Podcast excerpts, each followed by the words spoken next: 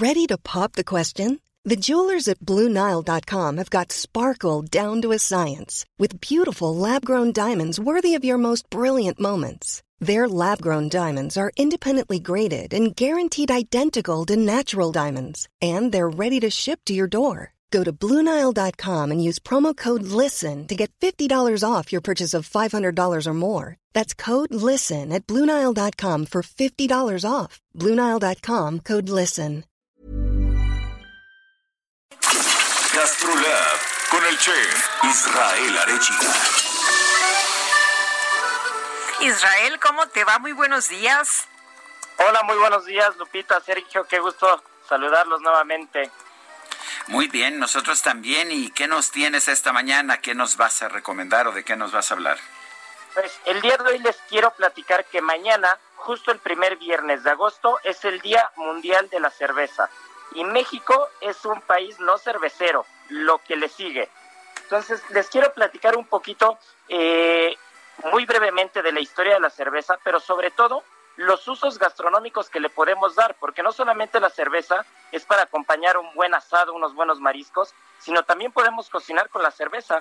Entonces, partimos de que, de que la buena calidad de la cerveza siempre va a partir de una buena calidad del agua, ¿no? Siempre en la cocina y en la gastronomía en general tenemos que partir de la mejor materia prima y en este caso el agua es la base de la cerveza y vamos a tener un grano eh, que va a complementar, ¿no? Que originalmente es la cebada, eh, puede ser también de arroz, puede ser de, trigo.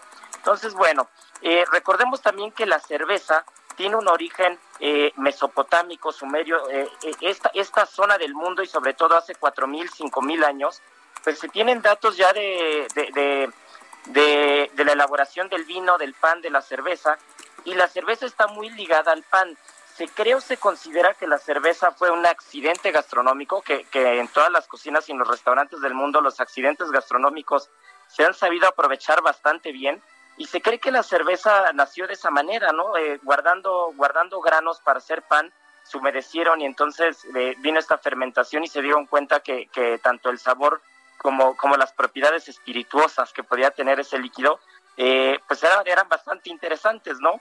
Entonces, eh, voy a poner un ejemplo nada más para que se den cuenta y cómo hay ciertas técnicas que se siguen usando hasta el día de hoy.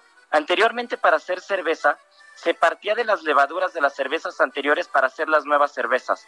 Y esa técnica es muy usada en un muy famoso restaurante mexicano con el famoso mole madre, que van usando como, como estas, eh, estas propiedades y estas, estas, estos sabores concentrados que va teniendo el mole de un día antes para irlo usando durante los siguientes días y al día de hoy este restaurante llevará como más de dos mil días eh, reutilizando como una base una pasta de ese propio mole, ¿no? Cosa que antes hacían con la cerveza. Y volviendo al tema gastronómico, eh, es importante que se sepa que la cerveza, aparte de, una, de, un buen acompañamiento, pues sirve para muchas preparaciones. Eh, yo no sabía, por ejemplo, y apenas lo encontré en un restaurante, en un restaurante belga, que están haciendo una mermelada de cerveza y es como el hit, ¿no? Entonces, yo creo que, que, hay mucho por explorar, hay muchas variantes de la cerveza en México.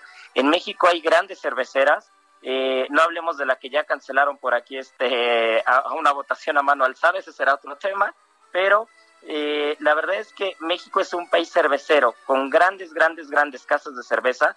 Y bueno, en Baja California, ayer que medio tocamos un poquito el tema de los vinos, Baja California es famoso no solo por sus vinos, ¿no? sino también por su cerveza. No sé si, si tú, querido Sergio, has probado alguna buena cerveza en esa zona. Las cervezas, las cervezas artesanales allá de Ensenada son, son buenas. Hay una, hay muchas que me han gustado. Una me acuerdo de inmediato porque se llama Aguamala, pésimo nombre para una cerveza, pero la cerveza buenísima. sí, la verdad es que sí, y ellos mismos eh, tienen una llamada Perro del Mar, que también es una delicia de cerveza. La verdad es que en Ensenada hay, hay muy buena cultura y en México en general, ¿no? Entonces hay muchas, hay muchas, muchas adaptaciones que podemos tener de la cerveza en la cocina. Y bueno, pues no dejen de experimentar, de cocinar desde unos bisteces a la cerveza, un pollo a la cerveza, o incluso una mantequilla con camarones y una buena cerveza oscura es una delicia. Muy bien. Israel, gracias por este comentario.